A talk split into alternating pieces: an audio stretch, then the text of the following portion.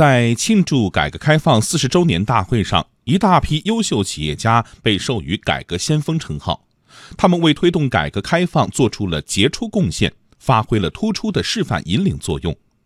经济之声系列报道《企业家改革先锋》今天播出。美的集团何享健把乡镇小厂办成世界五百强。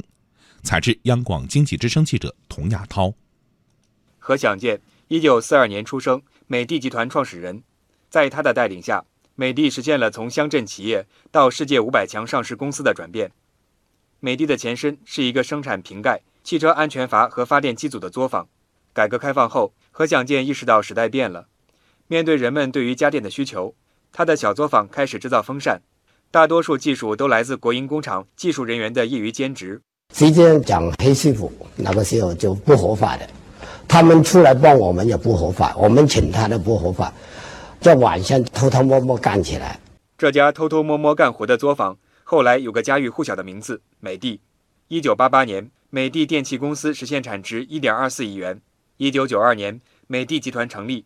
一九九三年，登陆深交所，成为我国第一家由乡镇企业改组而成的上市公司。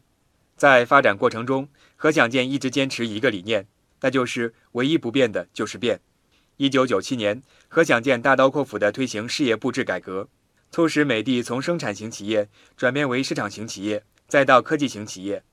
二零一零年，销售额首次突破千亿大关。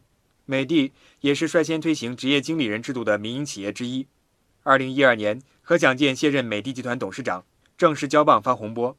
美的在方洪波的带领下，全面推行智能制造加互联网改革。